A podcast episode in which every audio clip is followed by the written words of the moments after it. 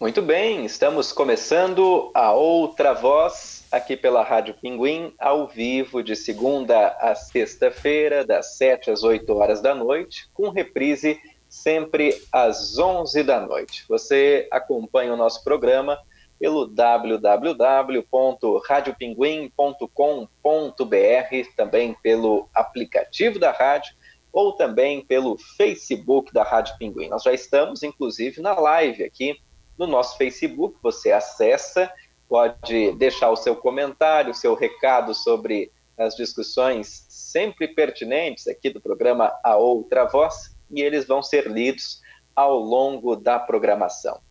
Hoje, segunda-feira, dia 14 de setembro. Muito bem, eu sou o Ronaldo Bueno, participo da Outra Voz nas quartas-feiras. Então, Uh, estou fazendo aqui uma participação especial né, nessa segunda-feira.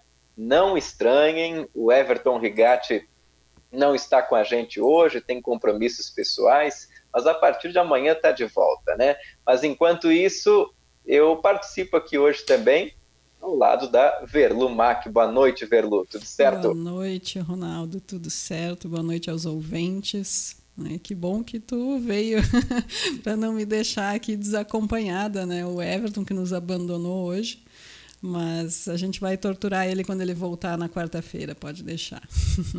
ah, pode deixar. Inclusive, né? Já o Everton volta na quarta, não amanhã, né? Não, na quarta. Na quarta-feira. Então tá dado o recado. Na quarta eu também estou de volta aqui. Já temos, inclusive, participação do Miguel Luiz Trois. Boa noite a todos, boa noite para o Miguel que está acompanhando a gente. Você pode deixar ali o seu recadinho. E o Delano Pieta, olha só, por falar nele, está chegando agora o Delano também. Delano, boa noite, já consegue ouvir a gente no sufoco entrando aqui no programa Outra Voz.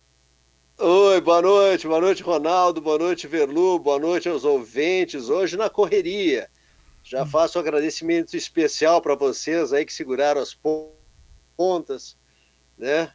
E, a, e, a, e, a, e ao Duli, né, que aceitou a minha, minha desculpa, né, nosso diretor Duli, que aceitou minha desculpa para eu poder entrar um horário mais, mais tarde, mas dois minutinhos atrasados só, foi pouco. Mas ele disse que vai precisar igual de comprovante, né, só para te avisar. Tá bom, tá bom, tá bom. É, tem que, tem que bater o ponto certinho, é. viu, Delano? Bom, hoje, 14 de setembro, uma noite fria para quem está acompanhando a gente na, na Serra Gaúcha, né?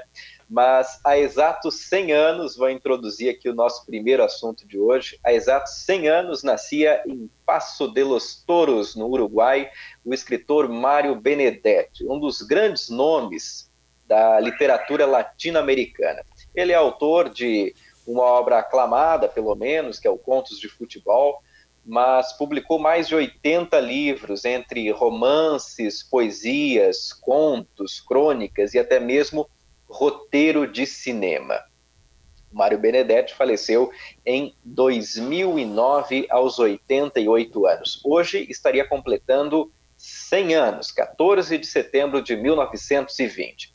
Mas além da literatura, o Benedetti nos evoca alguns outros temas, que é o que a gente vai trazer aqui para a roda de debate: o tema da imigração, das migrações e também do exílio. Por que, que a gente fala isso? Porque ele é filho de pais italianos, tanto a mãe quanto o pai do Benedetti eram italianos que uh, se mudaram para o Uruguai, né, aquela travessia pelo Atlântico, uh, em busca de uma vida melhor no novo continente. E a vida dele foi marcada também por migrações, por momentos de exílio. Eu fiz aqui um pequeno apanhado. Aos quatro anos de idade, ele sai da sua cidade natal, Passo de los Toros, para Montevidéu, onde passa alguns anos, até que em 1938 a família se muda para Buenos Aires, a capital da Argentina.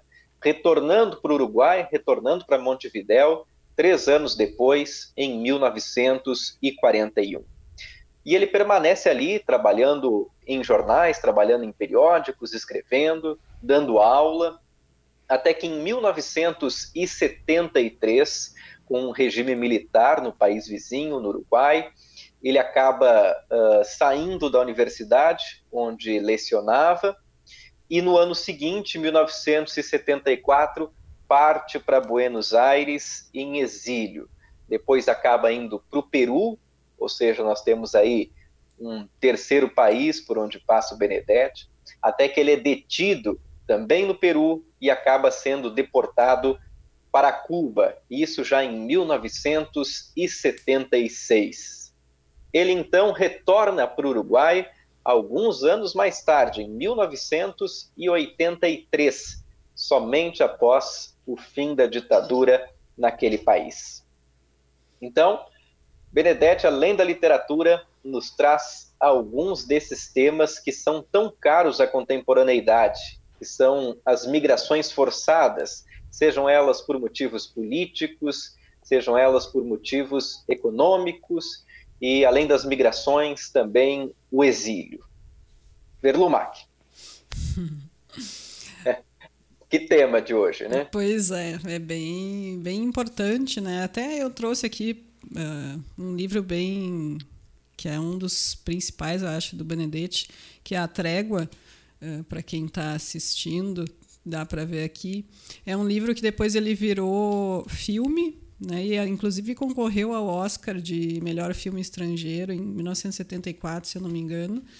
E não chegou a ganhar, mas concorreu. É um, e o livro é muito bom.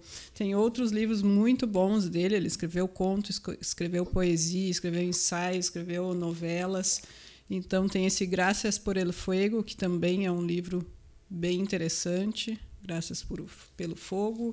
E esse livro aqui de, de poesia dele, que é o El Amor, las Mujeres e la Vida, que é bem interessante também, é livro de poesia dele.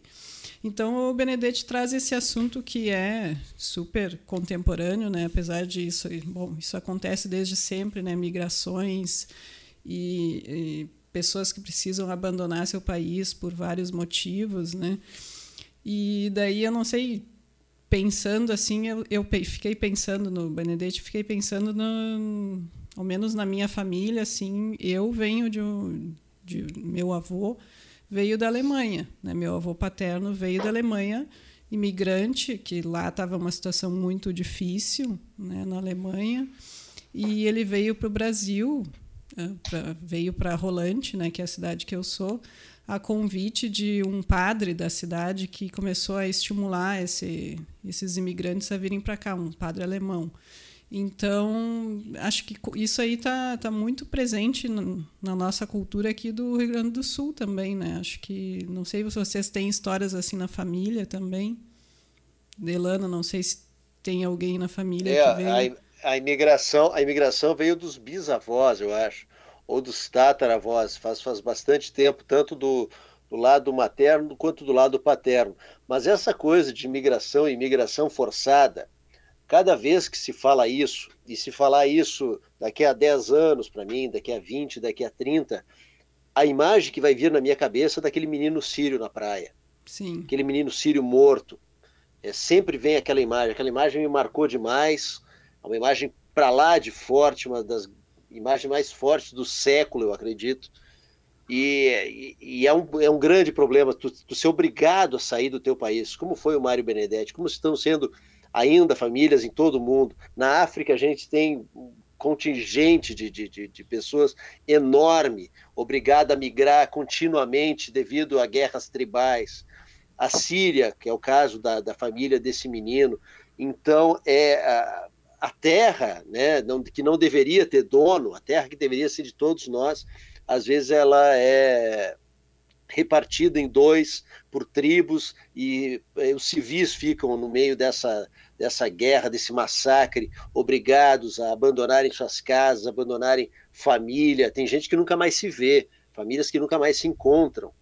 E isso é Sim. é triste demais. É triste demais porque é, o, é um movimento que é feito não só hoje em dia, mas sempre foi feito, né? Agora a gente tem holofotes mais fortes em cima dele.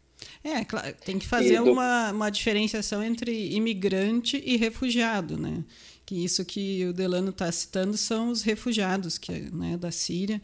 E de muitos países agora, mas esse caso que eu estava citando, no caso meu avô, apesar de lá na Alemanha na época estar tá uma situação complicada, ele veio porque ele quis, né? Ele não precisou sair, não foi forçado a sair, né? Ele enfim, fez uma escolha. Quando é uma escolha e tu vai para um outro país, se chama imigração. Agora, quando tu, por algum motivo, quando te faltam os direitos básicos, né, direitos humanos básicos e tu precisa abandonar teu país, tu é um refugiado e tu pede, né, pra, tu tem que pedir inclusive uma, uma solicitação, faz uma solicitação para o governo aqui no Brasil, tu tem que solicitar, né, ser um refugiado para te poder ficar legalmente no país. E no Brasil tem muita gente que veio né, de, de muitos países, como a Síria também, que o Delano citou. Uh, desde 2010, 2011, muita gente do Haiti também tem chegado, inclusive aqui no Rio Grande do Sul, né? E, e, de vários países, Venezuela também. E essas pessoas vêm para o Brasil e às vezes ficam bastante tempo aguardando para se, se, se tornarem legais no país, né? Porque elas pedem, elas solicitam esse, esse pedido de regularização de refugiadas, mas às vezes é um processo longo, nem sempre é reconhecido, então muitas vezes elas ficam ilegais no país, tendo que trabalhar em empregos bem, né, subempregos, digamos assim, sem, sem qualquer direito trabalhista, sem nada, às vezes até em semi-escravidão ficam, né, muitas vezes. É porque elas estão em situação irregular, né? E também sofrem muito com aquelas aqueles coiotes, né, que nos Estados Unidos eles chamam, mas aquelas pessoas que fazem, às vezes facilitam essa entrada no país, né, cobram passagem, cobram para entrar e, e ficam meio reféns desse tipo de pessoa, porque ficam devendo, enfim, e daí tem que trabalhar no lugar que eles indicam. Aí vira um ciclo sem fim, né? Então tem toda essa questão além de tudo, né? Pois é, né? E do ponto de vista humano, do ponto de vista humanitário, não existem fronteiras, né? Isso é uma, uma frase que seguidamente é repetida por quem trabalha uh, justamente nas Nações Unidas, fazendo esse apoio, né, a populações que são refugiadas. Do ponto de vista humano, não existem fronteiras. As fronteiras são uh, delimitações políticas que, ao longo dos séculos, acabaram uh, se cristalizando, né? Então, a história da humanidade é repleta de migrações, né? Inclusive, se a gente uh, colocar, ampliar o nosso olhar para um foco de milhares de anos, para um foco de milênios, né? A nossa espécie se origina na África e há uma migração de Homo sapiens em direção aos outros continentes, né? Aqueles pequenos Era bandos. um só, né? Era um é... só, era Pangeia, né? Exatamente. E, e, e depois, já com, com, com, com, os continentes formados, né?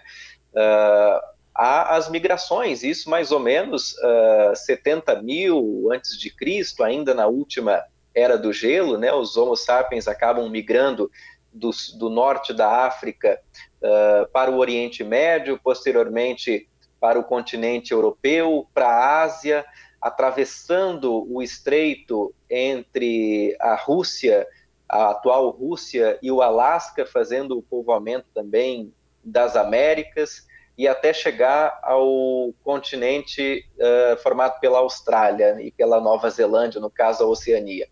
Então, se a gente pensar de um ponto de vista macro, né, ampliando esse leque, as migrações elas fazem parte uh, da natureza humana, essas mudanças de localização. Mas com o passar dos séculos, uh, esse migrar, esse mudar de território acabou virando algo muito mais dramático, porque com o passar do tempo, o ser humano acabou fixando-se nas aldeias, nas cidades e criando vínculos emocionais com suas terras. Né? Então, quando a gente fala desses fluxos migratórios de milênios, eles não carregam a mesma carga dramática, a mesma carga emocional desses fluxos migratórios recentes, que são permeados de muita dor, né?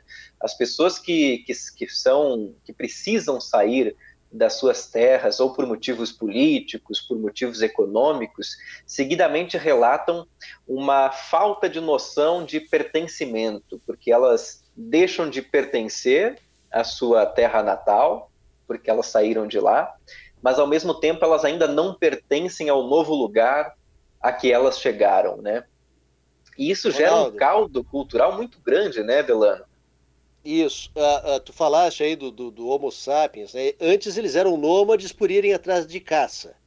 Eles ficaram, eh, eles se assentaram quando começaram a plantar, né? E aí foi Exatamente. eles começaram a se, a, a se assentar. Aí a gente vê na, no segundo livro, por exemplo, da Bíblia, né? Vou citar a Bíblia agora que cita o Êxodo, que já é uma mudança, né? O pessoal saindo do Egito, né? Indo para atrás da terra prometida. E aí a gente vai eh, tentar colocar isso politicamente. Onde é que é Israel? Né? Que país é? Às vezes é reconhecido, a Palestina agora não é reconhecida, e, a, e aquela faixa né, é, vive em tamanha convulsão que a gente não sabe. Lá sim, tem muita gente que uh, acredita não pertencer, e tem gente que acredita que pertence a algum lugar e esse lugar não existe. Imagina só a confusão que é no Oriente Médio tratar disso. Né? Pois é, é, é um tema uh, muito delicado, né? E isso acaba respingando certamente na arte, né? Isso ocorre com o Benedetti. Revisando aqui alguns textos, eu encontrei uma poesia dele. Eu vou ler um trecho dessa, desse poema. Se carregar, estou aqui com o meu computador aberto do lado, chamado A Ponte e acaba uh, conectando muito. Não sei se vocês conhecem a ponte, mas diz o seguinte: para cruzá-la ou não cruzá-la, eis a ponte. Na outra margem alguém me espera, com um pêssego e um país. Trago comigo oferendas desusadas, entre elas um guarda-chuva de umbigo de madeira, um livro com os pânicos em branco e um violão que não sei abraçar venho com as faces da insônia, os lenços do mar e das pazes, os tímidos cartazes da dor, as liturgias do beijo e da sombra. Nunca trouxe tanta coisa, nunca vim com tão pouco. Eis a ponte, para cruzá-la ou não cruzá-la, e eu vou cruzar, sem prevenções, na outra margem alguém me espera, com um pêssego e um país. Ele escreveu esse poema entre 84 e 85, depois de ter feito todo aquele trajeto, né, que a gente citou no início do programa, uh, de migrações, de ter uh, da família ter imigrado da Itália uh, para o Uruguai, dele ter partido em exílio para outros países, né? E eu acho que os dois versos que acabam situando muito bem essa questão uh, é quando ele fala: nunca trouxe tanta coisa, nunca vim com tão pouco. Uhum.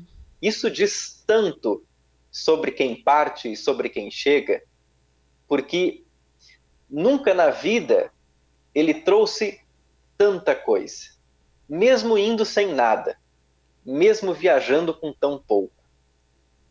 Eu acho que é o que representa enormemente a vida de quem uh, precisa deixar sua terra. Semana passada, por coincidência, sobre esse tema, eu finalizei aqui a leitura, a releitura do Vidas Secas, do Graciliano Ramos.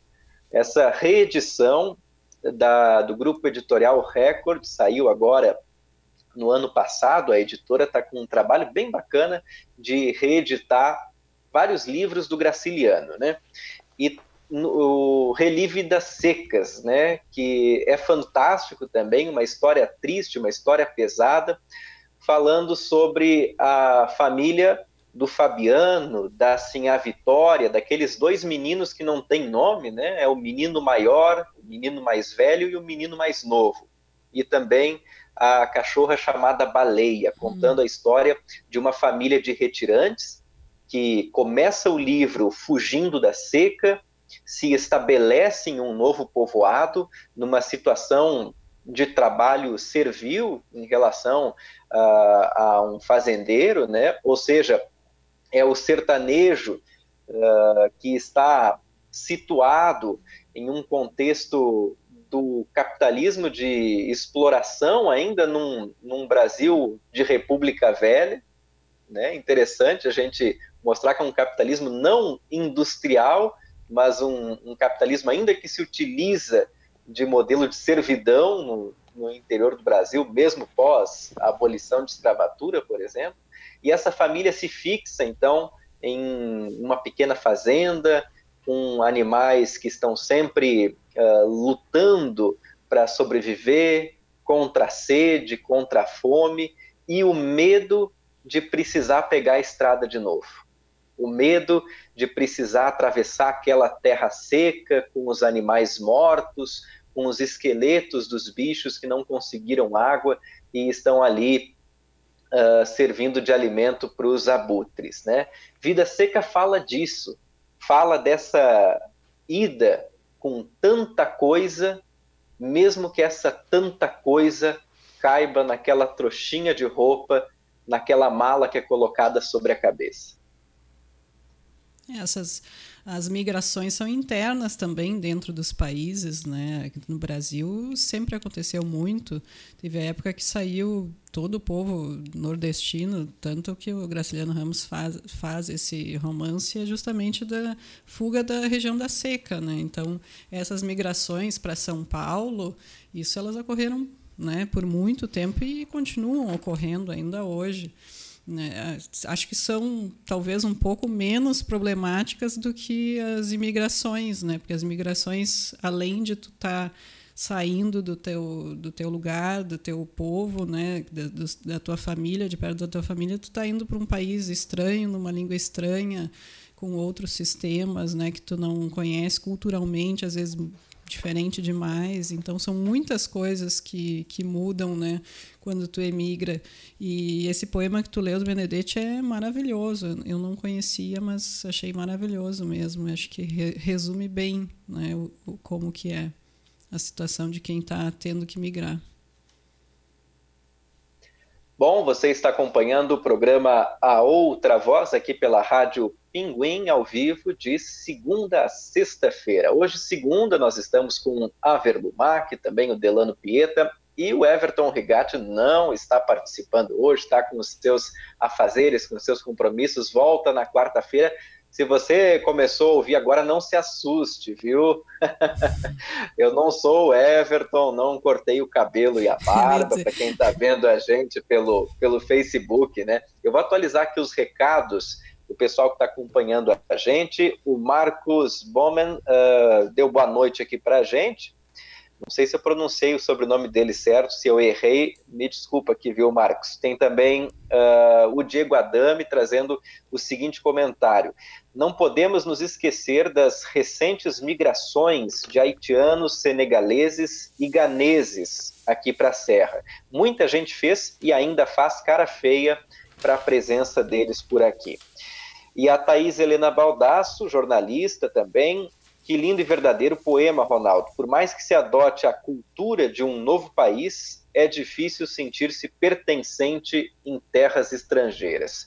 E a Thaís Baldasso fala isso com bastante propriedade, né? Ela está morando agora uh, na Espanha e até pode contar para a gente aqui um pouquinho, se quiser escrever de novo para a gente, essa questão do, do sentimento de pertencer e de não pertencer, porque acho que na profissão do, do jornalismo, né, entrevistando muitas pessoas, a gente acaba uh, deparando-se com vários relatos, né, e muitos relatos de pessoas que deixam a sua terra natal para morar em outros lugares é justamente essa sensação de se desgrudar da sua terra natal, de não pertencer ao novo local onde estão morando e quando retornam também acabam não conseguindo se sentir pertencentes uh, à sua terra natal de volta, né? Acaba uh, havendo um, um, deslocamento ali.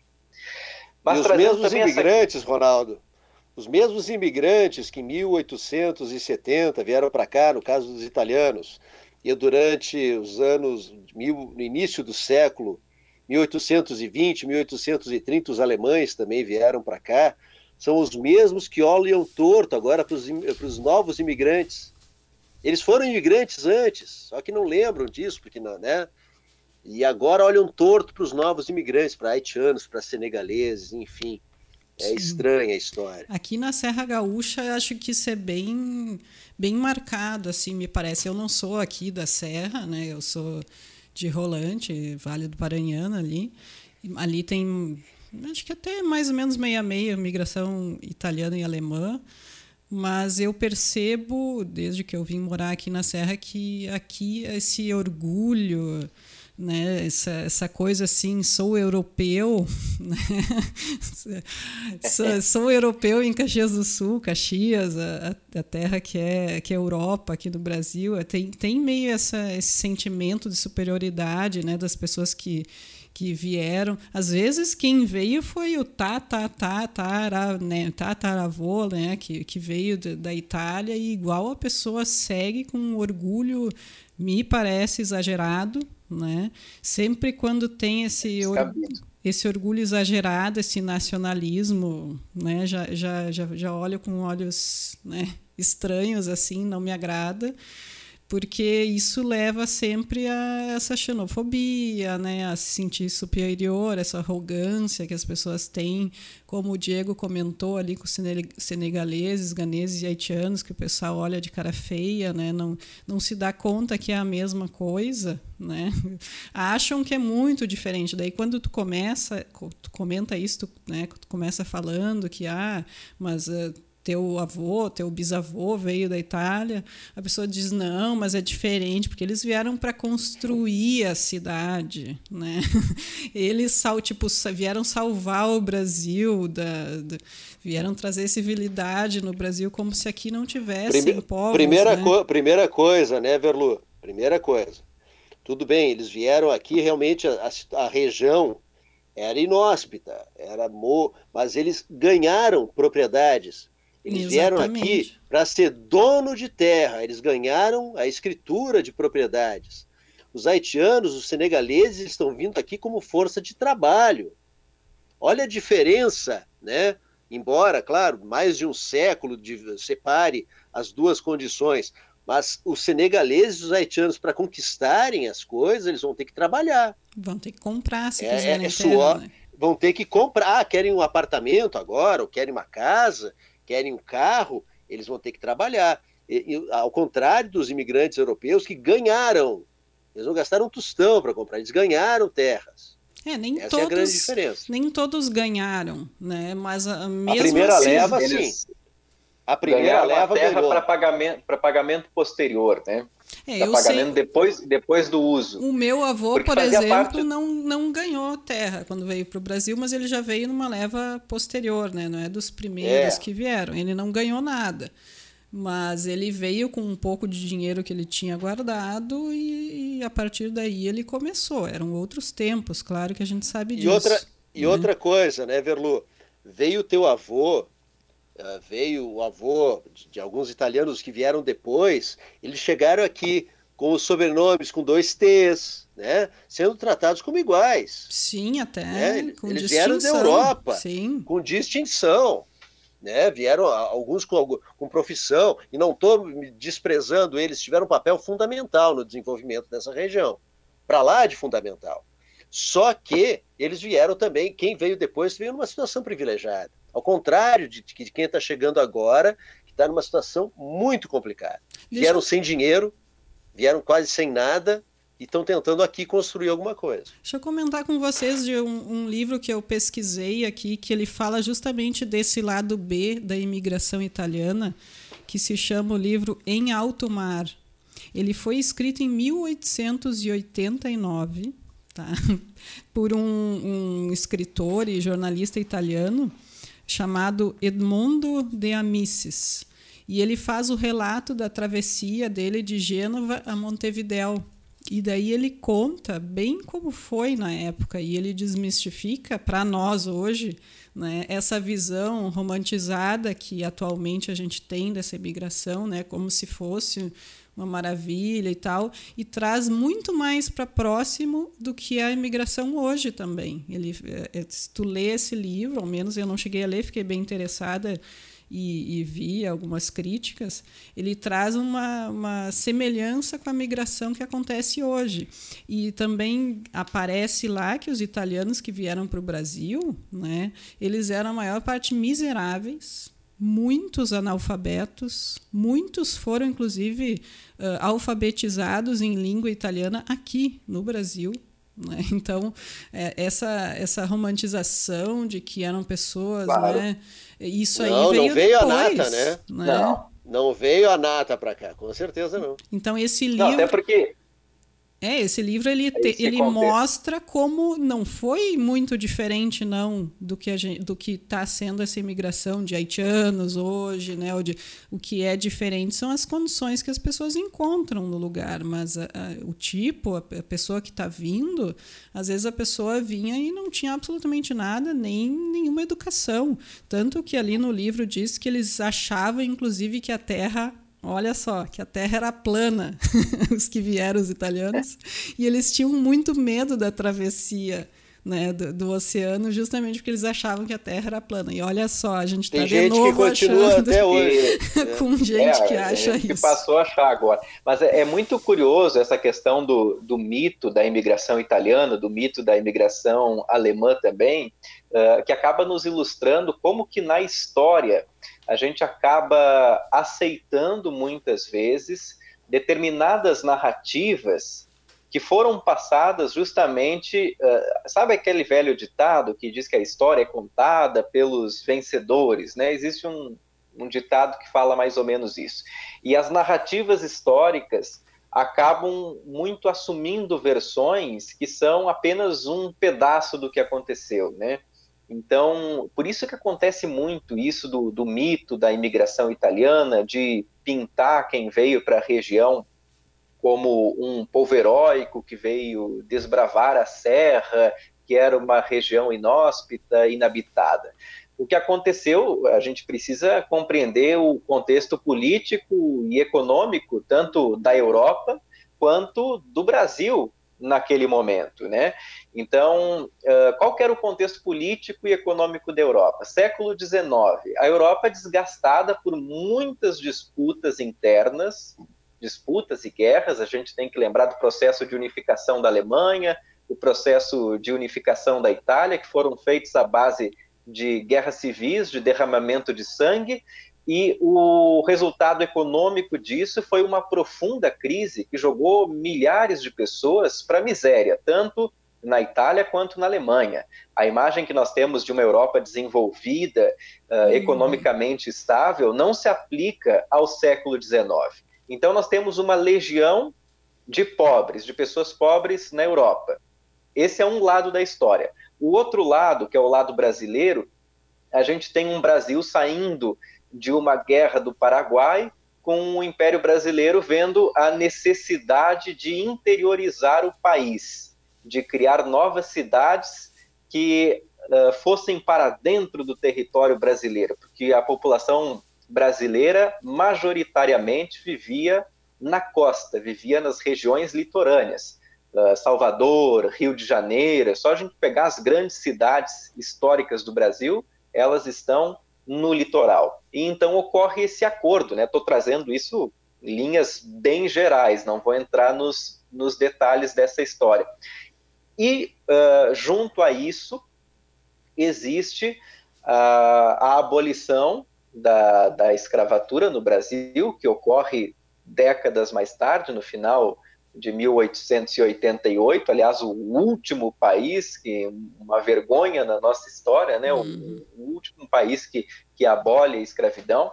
Uh, então tem todo esse contexto, ou seja, ricos também perdem a sua mão de obra e acabam precisando subir por outros trabalhadores. Aí que há o acordo do Império Brasileiro com essas potências europeias que também queriam entre aspas, se livrar dessa população que acaba uh, se tornando os imigrantes que vêm no século XIX para o Brasil.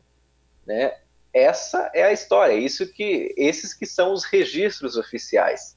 Mas muitas vezes, principalmente para quem é morador uh, da Serra Gaúcha, acaba tendo acesso a uma outra versão, né? que não corresponde necessariamente aos fatos e daí se cai naquele em algo muito perigoso, né, que é da romantização cega na criação de mitos. Ainda é muito presente aqui na região. Algumas pessoas têm a mania uh, de dizerem que são italianas, que são uhum. alemãs. Não, peraí, né? Você nasceu no Hospital Pompeia, em Caxias do Sul. né? Você não é italiano, não. Então é, nasceu na Itália, é. porque Caxias é Itália, né, para eles. é a pérola das colônias. então é preciso um choque de realidade em quem se acha italiano uh, nascendo brasileiro, né? E, e então o problema uh, que muita gente vira a cara para para os senegaleses, para os haitianos, para os ganeses, né? Não é por serem imigrantes. E a gente sabe disso. Uhum. Né? Viram a cara e não aceitam por racismo. Exato. Pelo racismo estrutural. Porque não por serem imigrantes. Se fossem imigrantes da Europa, eles estariam sendo bem recebidos ainda. Se fossem suecos é, de olhos azuis, é, alemães, não iam estar tá virando é. a cara. Exatamente. Se fossem escandinavos, não iam estar tá virando a cara. E como são pessoas né, negras, não tem como não ficar evidente, né? A pessoa não tem como esconder isso, né? Que ela é negra e que ela, além de tudo, está vindo de um outro país. Que se é um estrangeiro que vem daqui a pouco uh, da Venezuela e é branco, tem mais chance né, de ser aceito do que sendo um negro. É, é justamente a questão de racismo, é o mesmo, exatamente o que tu falou. E racismo é muito comum aqui. A gente acha que não, né, mas tá aí todo dia. A gente vê manifestação racista, inclusive na Zero Hora. Foi semana passada que teve né, uma coluna hum, dizendo né, coisas absurdas. Então, assim. A a zero, a zero hora Aí tu, tu, acha que tudo ia ficar bem, né? Eles tinham mandado embora o Constantino. disse, poxa, que medida maravilhosa. Ele disse, olha, que acerto da Zero Hora. Quase, quase escrevi um WhatsApp lá para eles. Parabéns por mandarem Rodrigo Constantino. E aí eles acham aquele guzo. Da onde veio essa criatura? Em que, que, em que século ele está, gente? Por favor. O problema não é o Constantino, são os milhões que concordam com o Constantino. Né? É, é. Esse é, é o problema. Uh, atualizar, os, atualizar os recados antes de voltar aqui para o Delano. O Diego Adame e a Thaís Baldasso mandam mais recados. O Diego falando que normalmente os, esses novos imigrantes ocupam os postos de trabalho que os italianos, entre aspas, né, os italianos daqui não querem ocupar. E a Thaís Baldasso contando um pouco tá, do é, relato a, dela. Só, é, Ronaldo, Ronaldo, claro. só vou te interromper, só vou te interromper. E nesse caso, quando saem os italianos daqui, esses italianos meia tigela que saem daqui e vão para a Itália e Alemanha, eles vão lavar banheiro, eles vão fazer um monte de coisa, mas lá tá tudo bem, né? Porque é banheiro europeu, né? Eles vão, ah. é, o, o cocô lá é diferente, então cheira melhor. Então lá é tu, tudo certo pode ser cozinheiro, pode trabalhar uh, como doméstico, pode fazer o que quiser lá, mas é na Europa. O pessoal sai daqui e trabalha uh, nos consider... que aqui consideram subempregos, eles trabalham lá sem problema aqui, nenhum. Aqui eles desprezam o garçom, né? Maltratam, é. vão para lá, vão ser E lá garçom, eles vão trabalhar de... isso aí. É. Isso aí. Uhum. E tá tudo é. certo se recusam, inclusive, a pagar os direitos trabalhistas para uhum. os empregados domésticos aqui, né? Ah, são pesos e medidas, né? Pesos e, e medidas. E para quem Nós não sabe, para quem não sabe, não importa se tu tem um, se tu é descendente de italiano alemão, tu saiu do Brasil e foi morar na Europa, nos Estados Unidos, tu é latino-americano. Latino-americano. Não importa a cor da tua pele também. E tu vai sofrer preconceito também. Então, acho que cada um tem que começar a entender um pouquinho que isso não tem nenhum sentido, né? Onde tu, se tu sair Não. daqui, tu vai sofrer também. Mesma coisa que tu faz com o haitiano que vem aqui, tu vai sofrer fora daqui também. É, um, um brasileiro branco, uma brasileira branca que vai para os Estados Unidos, é vista como latina. É latino-americana, é, né? Como não branco. Não branco. Exatamente. A Thaís Baldasso complementa aqui o relato dela, que como jornalistas contamos histórias e vivenciamos experiências, e essa vontade de conhecer diferentes realidades nos impulsiona a outros destinos, mas sempre carregamos na bagagem uh, nossas raízes, o que dificulta a adaptação. E assim como há preconceito contra brasileiros, uh, mas não os que têm dupla cidadania, diz a Thaís aqui trazendo esse relato interessante. Nós estamos no ar com a outra voz, ao vivo até às 8 horas pela Rádio Pinguim www.radiopinguim.com.br, também no aplicativo, no Facebook e a reprise às 11 horas na rádio. Lembrando também que agora os programas ficam disponíveis no formato podcast no Spotify. Só, é só procurar ali também pela Rádio Pinguim, pela outra voz no Spotify. Sabe que procurando para falar sobre algum filme, né, sobre imigrantes, tem alguns que eu assisti, mas tem, a gente já comentou aqui do Ai Weiwei, né, o artista chinês contemporâneo que é super conhecido no mundo inteiro. Atualmente ele vive em Berlim, porque né, ele, ele se exilou da, da China, ele é contrário ao regime ficou, já foi preso na China, ficou preso inclusive no próprio ateliê dele, na casa dele, ele não podia sair, não podia sair do país.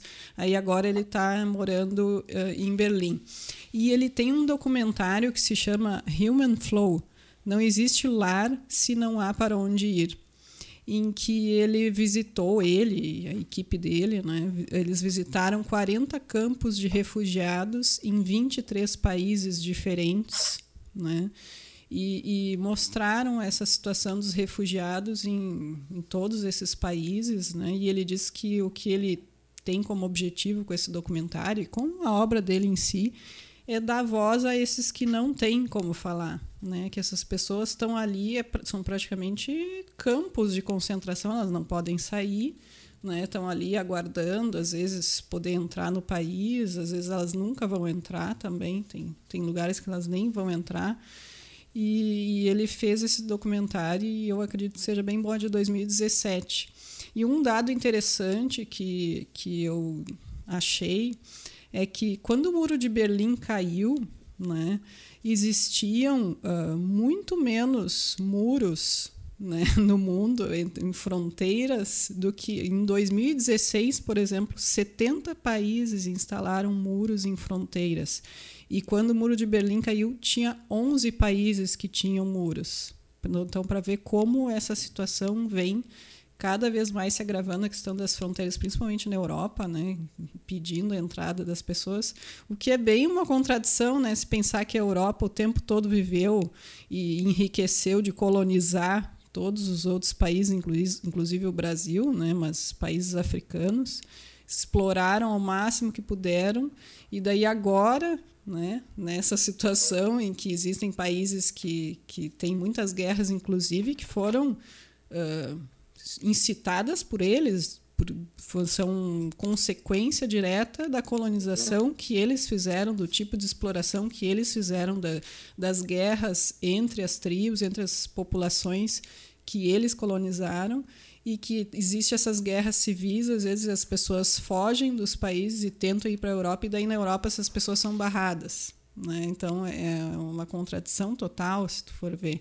E esse aumento do número de países com muros eu achei bem impressionante assim a quantidade de muros que estão sendo construídos e a gente nem se dá conta né disso às vezes a gente fica sabendo ah nos Estados Unidos o Trump né ou aquele muro lá com o México e tal essas coisas a gente fica sabendo, mas tem tanto mais que a gente não fica sabendo e, e, e por aí tu vê como está agravando ainda mais a situação, né? É, e a gente acaba tomando, às vezes, por, por medida e por referência as nossas fronteiras né, do Brasil, uh, que nós temos um período uh, grande, um período de certa estabilidade né, do Brasil com os vizinhos da, da, América do Sul. Não foi assim em outros tempos, principalmente no século passado, mas hoje nós estamos acostumados aqui na nossa realidade com fronteiras, você com fronteiras abertas, né? Você passa tranquilamente do Brasil para o Uruguai, do Brasil para a Argentina, né? Para o Paraguai, tem são, são fronteiras com, com livre acesso. Então, não é da nossa realidade falar de fronteiras fechadas, de muros, de restrições, né? Então, quando você traz uma informação, um dado desse, acaba muitas vezes pegando surpresa, né? Também tem esses casos mais famosos, a gente lembra do, do, do muro do Trump, que hum, muitas uma grande extensão da fronteira entre Estados Unidos e México já há o muro, né? Já existe, eh, já existem essas fortificações, mas o que se está fazendo nos últimos anos é ampliar isso. Tem muro em Israel também, isolando a Palestina. Delano também mencionou anteriormente a situação de lá mas são dezenas, né? Qual, qual que é o número, Verlu? 70 em 2016, imagino que já te, esteja maior é. esse número, né? E tem um outro filme que, que eu, esse eu assisti, é The Border Fence, que o diretor é o Nicolaus, é, não vou saber dizer o sobrenome dele, é 2018. É, ele é na fronteira da Áustria com a Itália, que as pessoas passam muito por ali para ir para a Alemanha. Normalmente as pessoas querem ir para a Alemanha, né, que é o país, se tu for ver atualmente da Europa, né, economicamente é o que está melhor, né? E as pessoas passam muito por ali e ali eles estavam naquela coisa de construir, não construir uma, uma uma cerca, um muro, né? Então é um documentário sobre isso e é muito interessante o documentário. Eu recomendo se se tiverem acesso de Border Fence. E tem um outro que se chama Fogo no Mar, que o diretor é o Gianfranco Rossi, de 2016, que é na ilha eh, ali da Itália, e esse uh, documentário ganhou a Bienale de 2016 e é bem interessante também, é bem é, é sobre as, vão chegando as embarcações ali, né? E chegam os refugiados e é uma cidadezinha pequena que recebe, né? E toda a questão de quando chegam pessoas diferentes, porque existe um choque cultural e as pessoas têm dificuldade de se adaptar quando chega alguém com costumes diferentes, né? Tanto a pessoa que chega, né, que tem costumes diferentes, quanto a pessoa que já está ali, que acha que tudo tem que ser como ela está vivendo, como ela né, viveu desde a infância. As pessoas não, não gostam de nenhuma mudança. Então, uh, acho que isso é uma coisa que, que cria muito atrito também, né? Quando, quando tem imigrantes, assim, principalmente em grande quantidade, como é o caso de uma cidadezinha assim, que acaba recebendo né, esse, essa quantidade de imigrantes. E de mais algum uh, filme que eu vi. Eu vi um que está disponível na Amazon Prime, nem sabia, esse aí eu vou assistir. É, Terra Firma, seria Terra Firme, é um filme italiano uh, do Emanuele Criasli. Crialese. Ele é de do... foi em 2009, teve um barco que estava a caminho da ilha Lampedusa, na Itália, e ele ficou à deriva três semanas. Esse barco com 80 imigrantes africanos.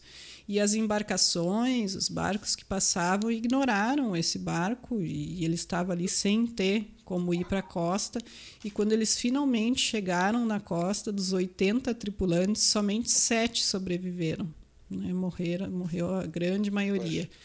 E esse diretor italiano ele resolveu fazer um documentário sobre isso. E o que eu achei super interessante é que desses sete tripulantes que sobreviveram, só uma era mulher e essa mulher ele pegou para fazer o papel principal da atriz. Né? Então ele usou essa, essa africana que sobreviveu para fazer o papel da, né, da, da, justamente contar a história dela ali. Né? Então achei bem interessante por isso. E está na Amazon Prime.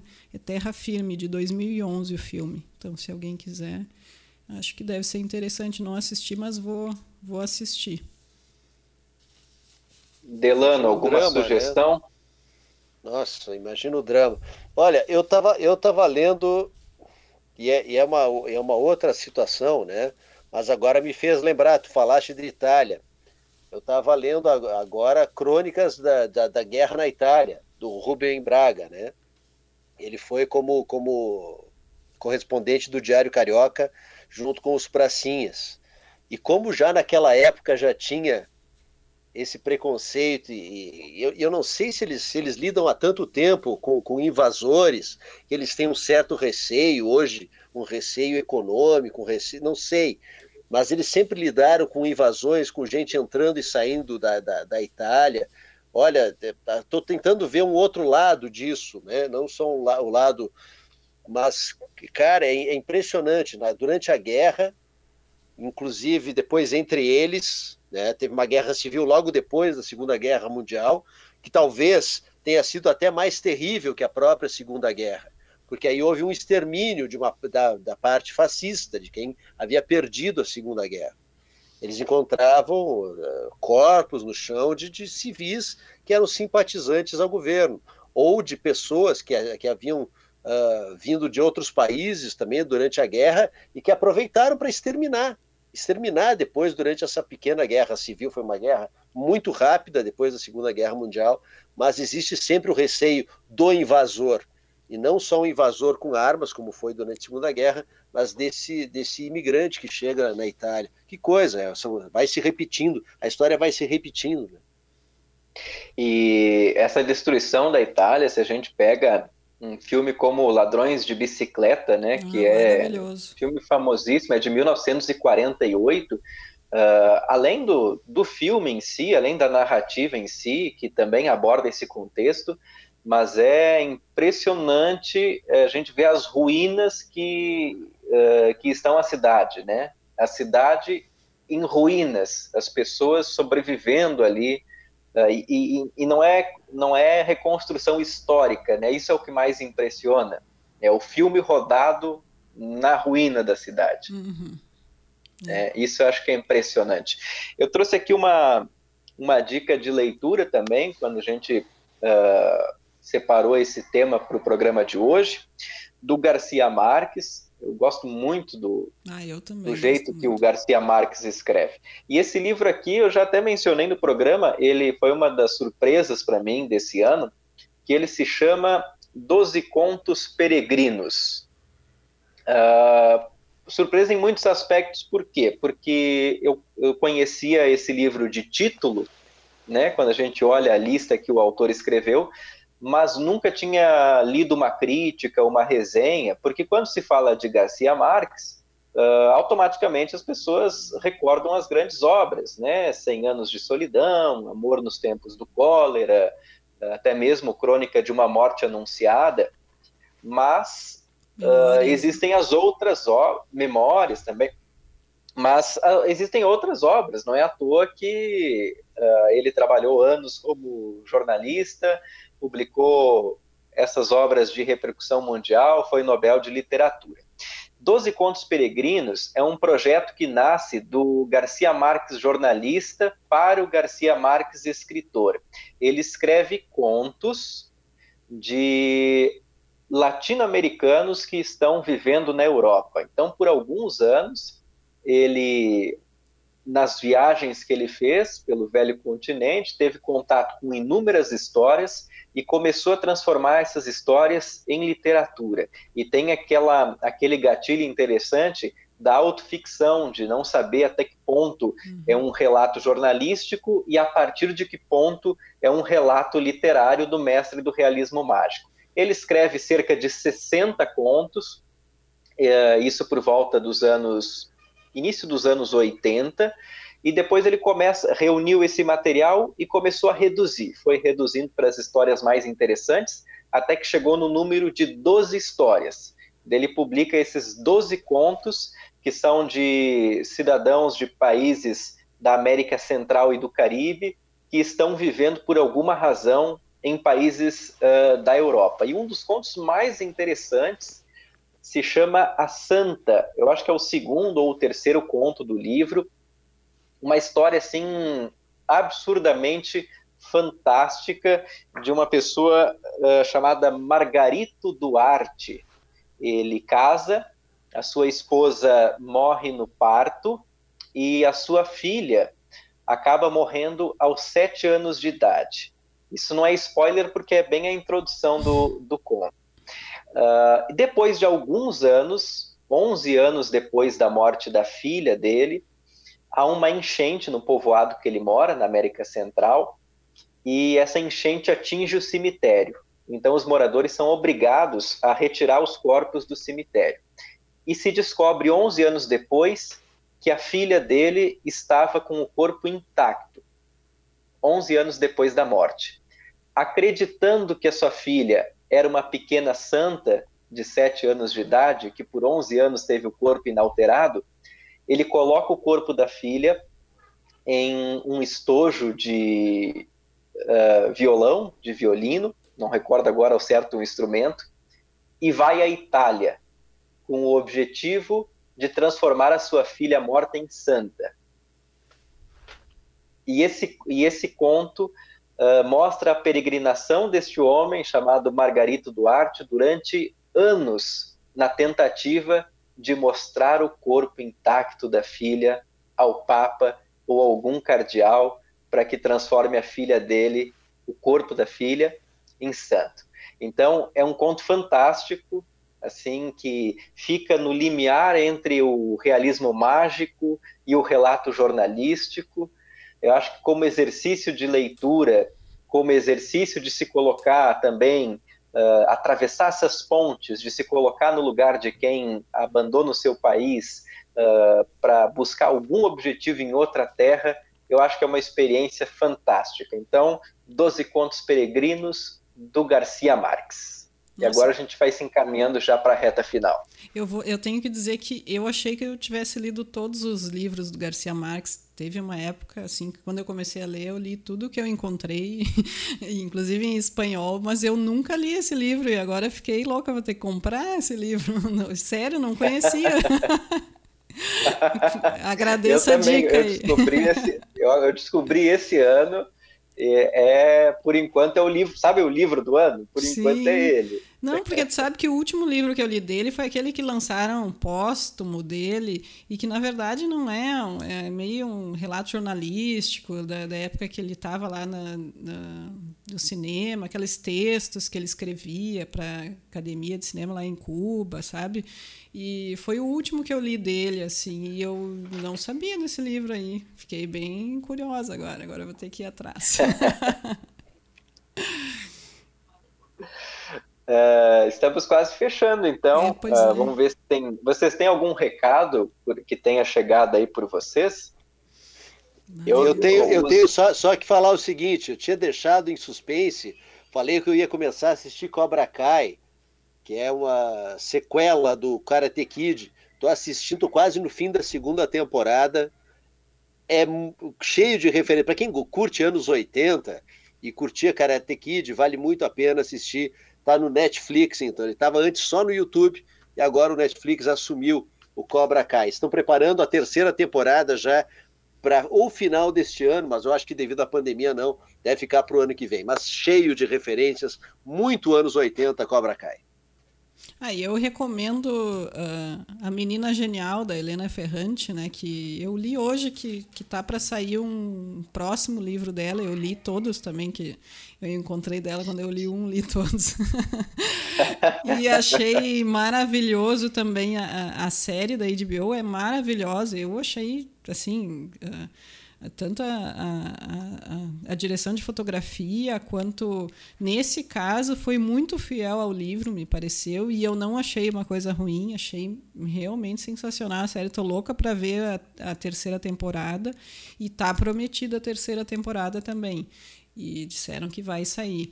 E sa- vai sair agora não sei se é essa semana ou semana que vem um novo livro dela que daí quem gosta já Sim. sabe que que tá para sair aí também Acho que a gente está quase no fim, né? Acho que o- Quase se, quase se encaminhando, né? Então vamos para as considerações finais aí da, da Vamos ver, vamos ver quanto, tempo, quanto tempo tu vai nos dar, Ronaldo. Vamos ver se tu é mais generoso que o Eu vou dar Everton.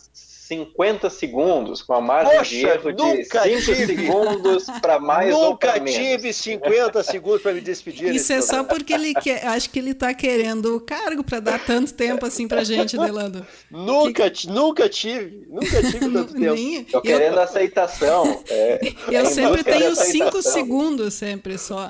É, cinco, 10 quando ele tá de bom humor é 10 segundos. Pra ti, pra mim é cinco. Delano Pieta, muito obrigado. Gente, desculpa o atraso hoje, mas essa semana vai ser assim. É uma semana bastante corrida. A gente está cobrindo né? Também a Semana Farroupilha aqui pela Rádio Garibaldi, então vai ser uma correria. Espero estar todos os dias aqui no horário certo, mas caso não consiga, eu entro no decorrer do programa. Prazer novamente, né, estar aqui com vocês fazendo a outra voz. Um abraço, até amanhã. Perlumac, recado final. Um abraço então para todos os ouvintes. Espero que o Everton não tenha feito falta nenhuma. Ele vai assistir depois e ficar bravo com esse meu comentário. E um beijão até amanhã. Grande abraço. Eu volto na quarta-feira. Volto no, no, no, dia que eu participo do debate. Foi um prazer participar também na segunda. Um grande abraço. Até mais.